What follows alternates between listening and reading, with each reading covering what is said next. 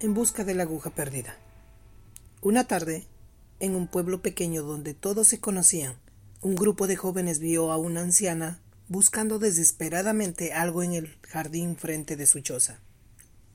Todos se acercaron a la pobre anciana para ver si la podían ayudar. ¿Qué le pasa? ¿Qué ha perdido? ¿La podemos ayudar? Le preguntaron. La anciana con tono triste contestó. Perdí mi aguja de oro.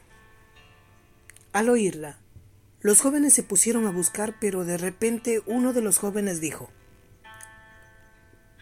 El jardín es muy extenso y por contra la aguja es muy pequeña.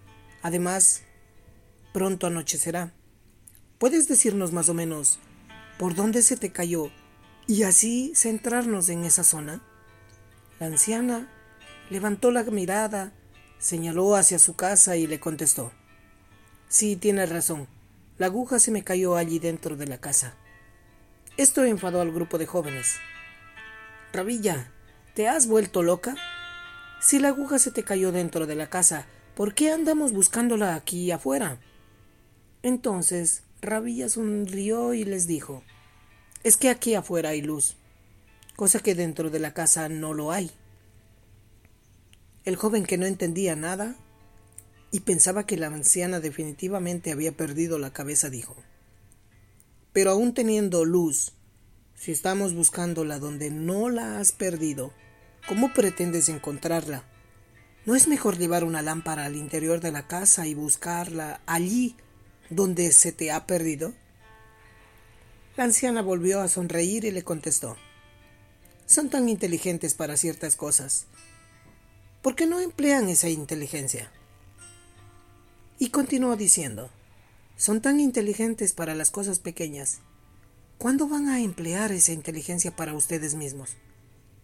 Para su vida interior.